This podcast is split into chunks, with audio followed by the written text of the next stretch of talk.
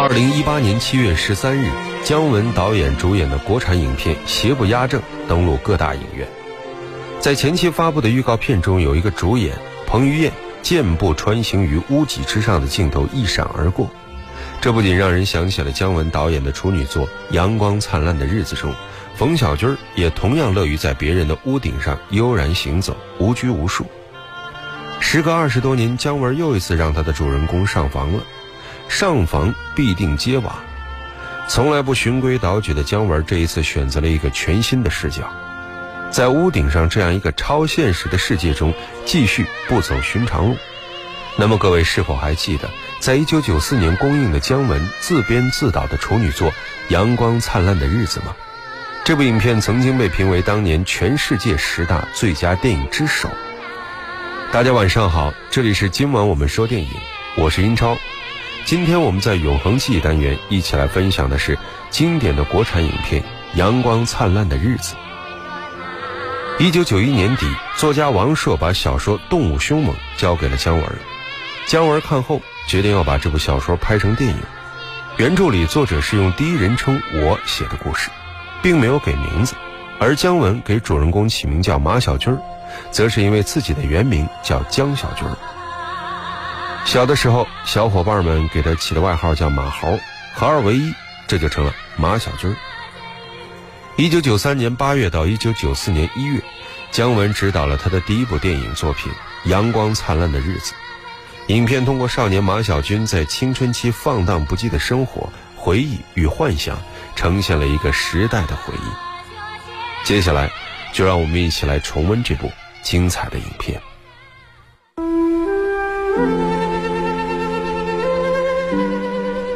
扇窗，一扇门，一片光影，一个故事，一个世纪。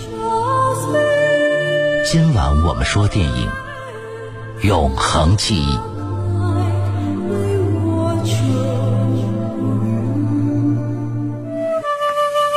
北京变得这么快。二十年的功夫，它已经成为一个现代化城市。我几乎从中找不到任何记忆里的东西。事实上，这种变化已破坏了我的记忆，使我分不清幻觉和真实。我的故事总是发生在夏天，炎热的气候使人们裸露的更多，也更难掩饰心中的欲望。那时候，好像永远是夏天。太阳总是有空出来伴随着我们，阳光充足，太亮，使得眼前一阵阵发黑。通过马小军的回忆，影片拉开了序幕。上世纪六七十年代的北京，某军队大院里，一帮十五六岁的男孩子们，整天沉溺于打架闹事。夏雨饰演的马小军就是其中之一。有一次，冯小刚扮演的胡老师正在上课。马小军却偷偷的把一堆煤球放进了胡老师的帽子里，结果惹怒了胡老师。这是谁干的？谁干的？这是什么意思？谁？不是我，不是我，你让我手干净的。都把手伸出来！看着气愤的胡老师走下了讲台，马小军主动站起来叫住了胡老师。小胡，你说。算了，不说了。你说，不要怕。我说那个，他可能是怕那帽子再被风吹走。我说动机是好的。我问的你是谁？哦，那我可不知道。坐下。哎，老师，你可千万别生气啊。那个课咱们不上。我我跟你说，我我我得查清楚，我要查清楚。在胡老师的叫嚷声中，马小军偷偷溜出了教室。其实，马小军除了上课捣乱和逃课之外，还有一个特别的嗜好，那就是用万能钥匙偷开别人家的锁。经常趁白天大部分家中无人的时候，开锁溜进别人家里，玩够了再走，并自鸣得意地告诉别人没有他打不开的锁，而且他也从来没有被人发现过。一天。马小军又进到了一户人家，看到了一张女孩子的泳装照片。他立刻被这个笑容灿烂、浑身透着青春朝气的不知名的女孩所吸引。这时，马小军通过院里小孩们的头刘一苦，见到了另外一个女孩，于北培。而马小军从小的玩伴刘思田、大蚂蚁和杨镐，也在那儿等。还谁让你们在这等我啊？也没人告诉我。约会去了。也不好，也不好意思，马豪。说谁约会啊？是我是我我。走走。得了得了得了，等会儿，等会儿。脸皮儿还挺薄，约会怕什么的？我不是上这儿约会来了吗？跟谁啊？哦。坐我这儿。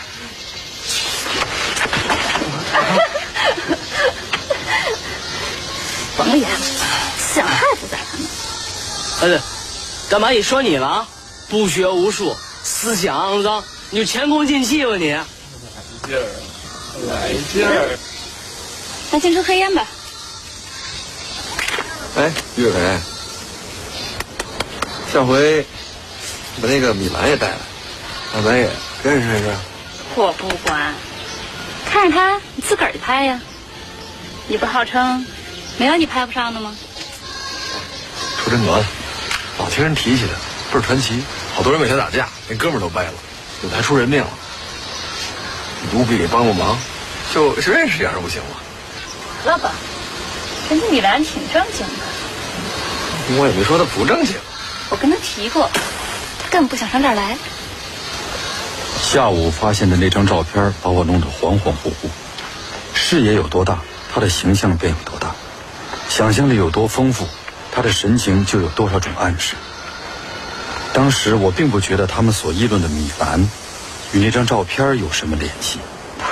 就这样，马小军认识了性格豪放的于北培，但他却始终不能忘记照片中的那个女孩。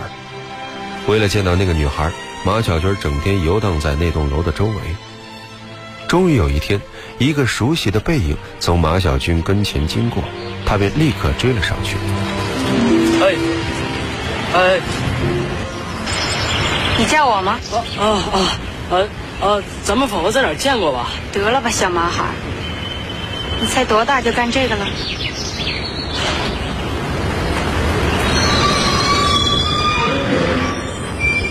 哎，等等，别走啊！哎，你是不是就住前面楼啊？你是那中学的学生吧？不是，我见过你。有一天在派出所门口，你跟一女警察一块出来。哎，咱们能认识认识吗？有必要吗？有啊。我觉着没必要。要不咱们交个朋友？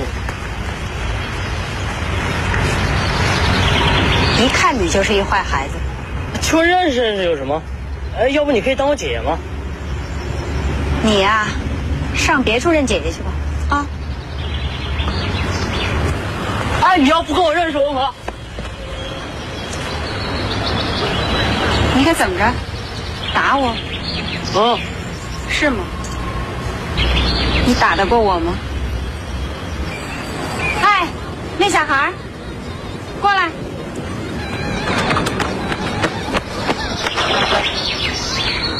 你多大了？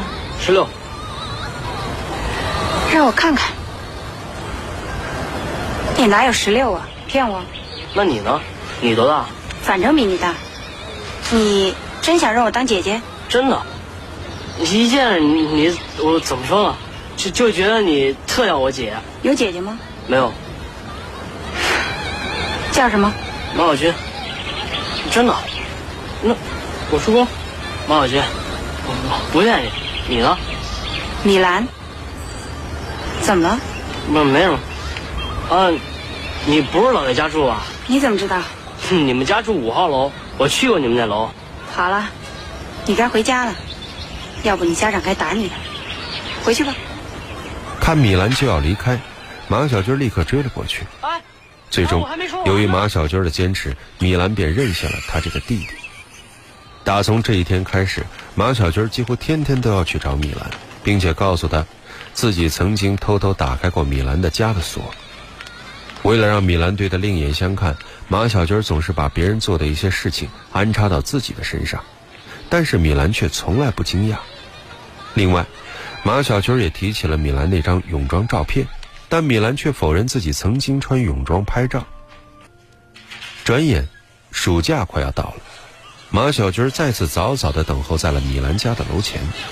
你还买菜，像个小媳妇。小媳妇儿就小媳妇儿呗，不买菜吃什么？后天我们就放假了。还是当学生好啊，每年还有两个假期。可是，一不上学，我可能就不能天天来找你了。哎，跟我上楼吧。啊，不了，要回去了。嗯，我多等了你一下午啊。是吗？找我有事儿？嗯，哎，哪哪天你到我们我们那儿玩去？不去，我才不想认识你们那帮坏孩子呢。那那那你又不认识，你怎么知道是坏小孩呢？你去看看，真的挺好玩的。再说吧。啊，别再说了，那到时候就不好联系了。你还是说准了吧。好吧，那你说哪天？星期一，星期一我们院大人少。行。哎，这是我画的联络图，你顺着箭头走，准能找着我。我就在院门口等你。好吧。出乎所有人的预料，米兰履行了约定，这让马小军在众人面前赚足了面子。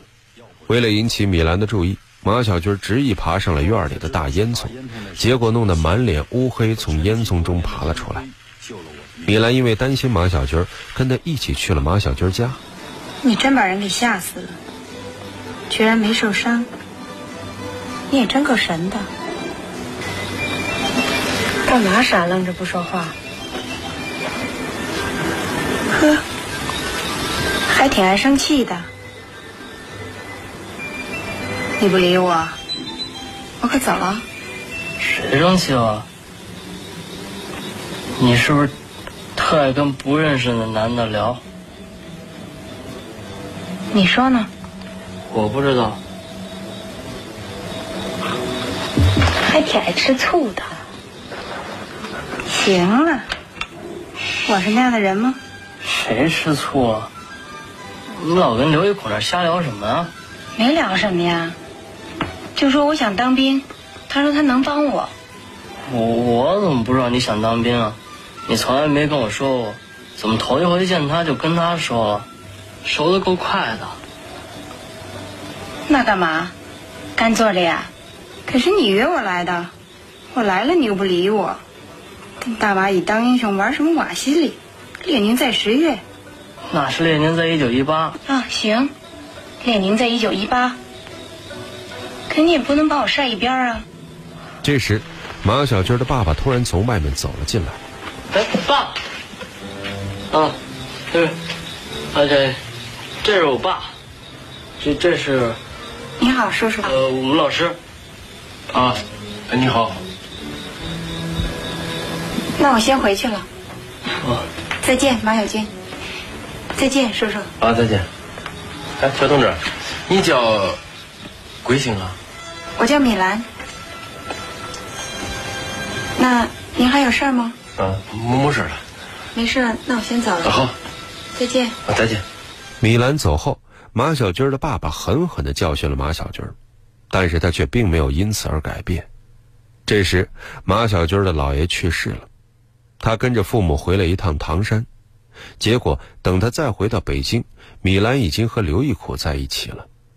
而就在这时，马小军看到米兰穿着照片中的那件泳衣出现在了游泳池，这让他更加不舒服。转眼，冬天来了，马小军和刘义苦的生日也到了。他们俩人因为是同一天生日，所以大家就聚在一起热闹了一下。米兰也分别送了他们两个一件礼物。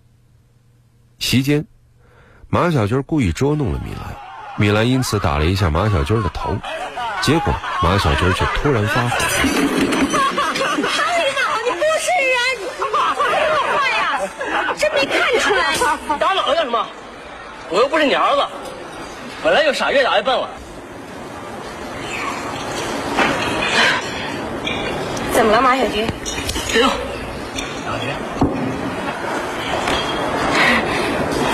马小军。哎，马小军，为什么？别动。马小军，生气了？没生气，生什么气？那你怎么就急了？谁急了？没急。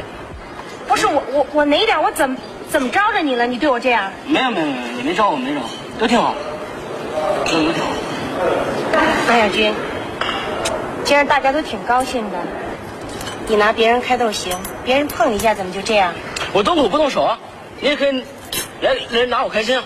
你这样可不好。哎，我是不好。我是说，你对我不像以前那么好了。我以前对你这样，一一直对你这样。以前不这样。你以前不这样呢？你是不是有点讨厌我了？讨厌怎么着？不讨厌怎么着？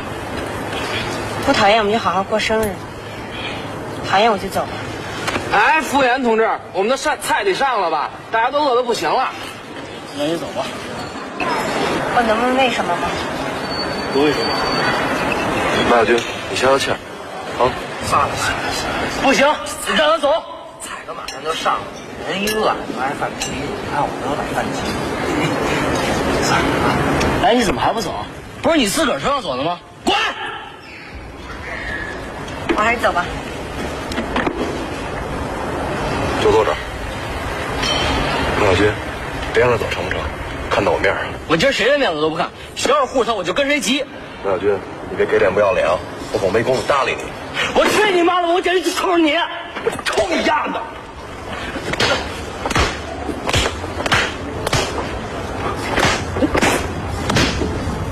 我非杀了你！说着，马小军打烂了一个酒瓶，向刘义苦走了过去。虽然画面中是马小军在不停的猛戳刘一苦，但是马小军的记忆却在这时候发酵。千万别相信这个，我从来就没有这样勇敢过，这样壮烈过。我不断发誓要老老实实讲故事，可是说真话的愿望有多么强烈，受到的各种干扰就有多么大。我悲哀的发现，根本就无法还原真实。记忆总是被我的情感改头换面，并随之捉弄我、背叛我，把我搞得头脑混乱、真伪难辨。我现在怀疑和米兰第一次相识就是伪造的。其实我根本就没在马路上遇见过他。那天下午，我和大蚂蚁受刘玉苦的委派，在门口等米兰，才是我们第一次认识。这也说明为什么我和大蚂蚁去玩什么瓦西里，而没有参加谈话，因为我和米兰根本就不熟。我和米兰从来就没熟过。我的天哪！米兰是照片上的那个女孩吗？还有于北培，怎么突然消失了呢？或许，或许他们俩原本就是同一个人。我简直不敢再往下想。我以真诚的愿望开始讲述的故事，经过巨大坚韧不拔的努力，却变成了谎言。难道就此放弃吗？不，绝不能。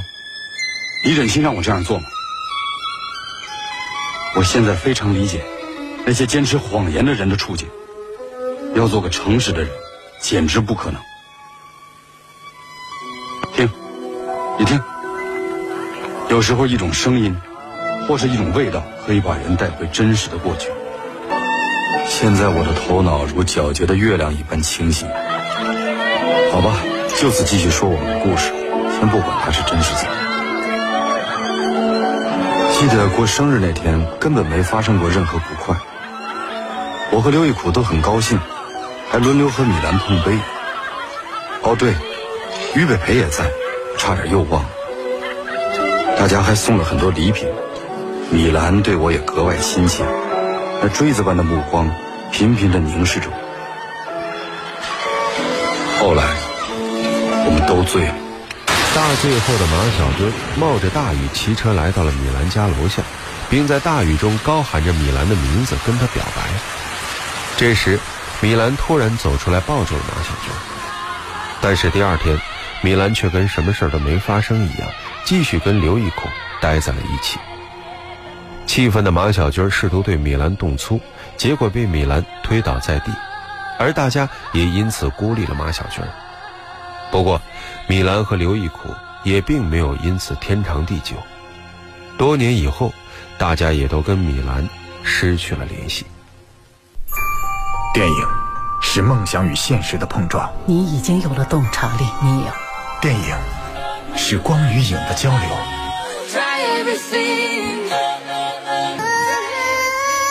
记忆中的过往，幻想中的未来。今晚我们说电影，精彩上映。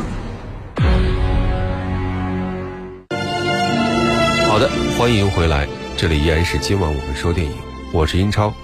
今天我们一起来重温的是姜文执导的国产影片《阳光灿烂的日子》。